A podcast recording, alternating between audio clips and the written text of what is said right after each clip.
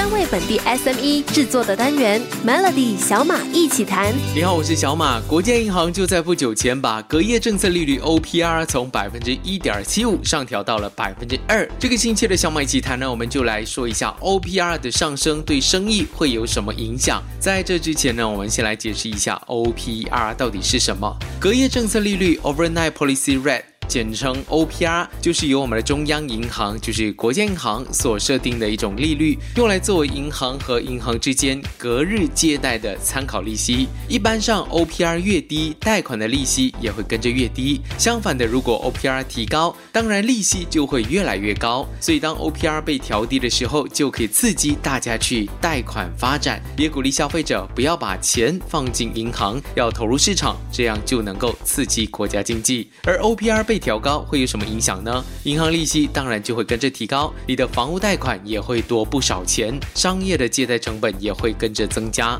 而在国际银行这一次升息到百分之二之前呢，OPR 从二零二零年开始就一直保持在百分之一点七五的历史新低水平。因为疫情的关系，国际银行在二零二零年把 OPR 从百分之三调低到了百分之一点七五。当时的百分之一点七五利率水平呢，是自二零零四年以来。来的创纪录新低，这也显示了疫情对马来西亚经济的冲击是多么的严重。那国家银行在五月十一号宣布升息，把 OPR 从百分之一点七五提高到了百分之二，增加了二十五个基点。而在升息的新闻稿里面也说明，全球的经济解封，还有就业市场的情况改善，持续为经济活动的复苏带来了助力，所以提高了利息。而政府也希望借此能够抑制现在把所有人都压得喘不过气的通货膨。账，但是不是真的能够做到呢？继续锁定 Melody，明天继续跟你小马一起谈。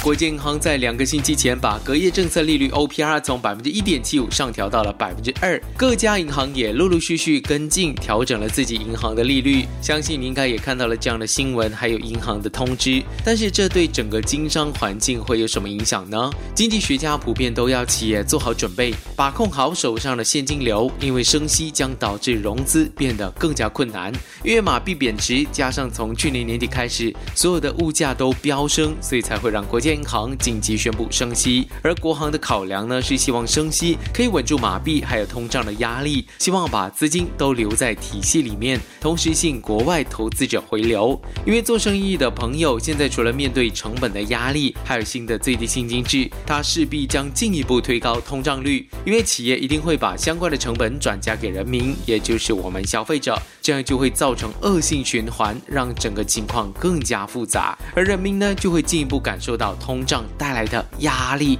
而专家预测，为了稳住马币，还有抑制通胀的压力，国行呢会逐步上调隔夜政策利率，预料今年里面呢还会继续升息一到两次，而相信明年会逐步提高回到百分之三的水平。无论如何，马来西亚现在已经进入后疫情时代，人们展开报复性的消费，这将支撑国家经济，对企业来说是好事。就让我们看一下接下来。整个市场会对这一次的升息有什么反应？锁定 Melody，明天继续有专门给中小企业的单元节目《小马一起谈》。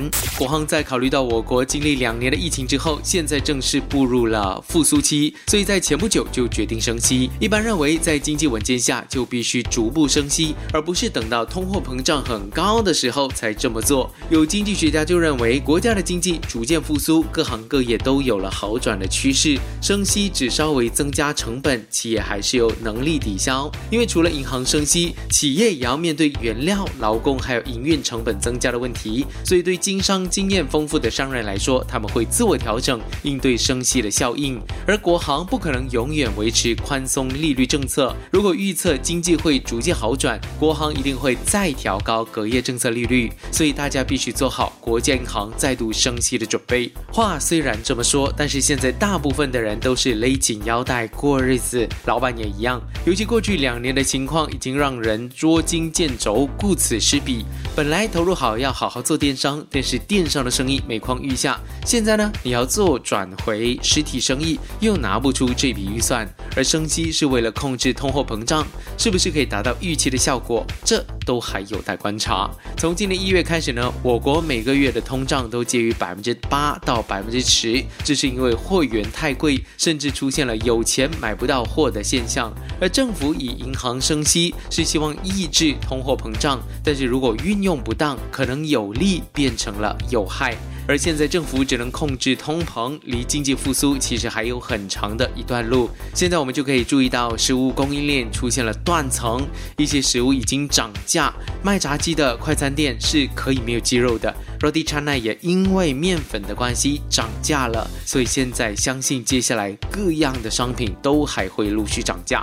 明天再跟中小企业分享，现在招聘员工也是涨价了，而且高出以前六倍的价格，到底是怎么回事？锁定 Melody 小马一起谈。过去三天呢，聊了关于国建银行升息对企业的影响，另一个会让做生意朋友跳脚的就是请人的压力。这个压力呢，除了普遍上的找不到人，还有征聘的成本已经比过去高出至少六倍之多。零工经济崛起，很多人都已经觉得不必再找一份全职的工作都能够养活。我自己，再加上疫情改变了经济结构，目前人力市场出现了工找人，而不是以前人找工的现象。而且要找到一个对的人，中间可能要花一大笔钱。企业除了得花更多的钱去请员工之外呢，过程中的面试开销、培训的费用、犯错的成本、个别征聘广告的渠道费用，还请来了才发现不适合，结果要再重新做回刚刚说的这些步骤，浪费时间也浪费金钱，这些都大。大大加重了征聘的预算。不只是这样哦，也因为现在是工找人，所以很多的打工族都不担心自己会失业，想辞职就辞职，导致企业面试的次数也增加，应聘开销自然也上涨。根据 JP Asia 依据他们为中小企业进行的征聘成本演算，就发现蓝领阶级的征聘预算比过去至少增加了六点三倍。不过，不少的公司因为对征聘成本的结构不太了解，所以依然没有意识到这一点。征聘成本的高涨绝对是一个不健康的现象，因为它会影响公司的盈利。那公司未来要怎么消化这些成本？也许到最后就是整个社会和市场来承担。东西未来只会越来越贵。明天再来跟你详细解读一下为什么请人的成本越来越高。锁定 Melody 小马一起谈。现在做生意都好辛苦，如人饮水，冷暖自知。很多人看到疫情后市场大开放，就以为做生意现在是赚大钱，但这个听起来是好笑又好气，因为事实根本不是这个样子。现在在人力成本的管理是非常压力的。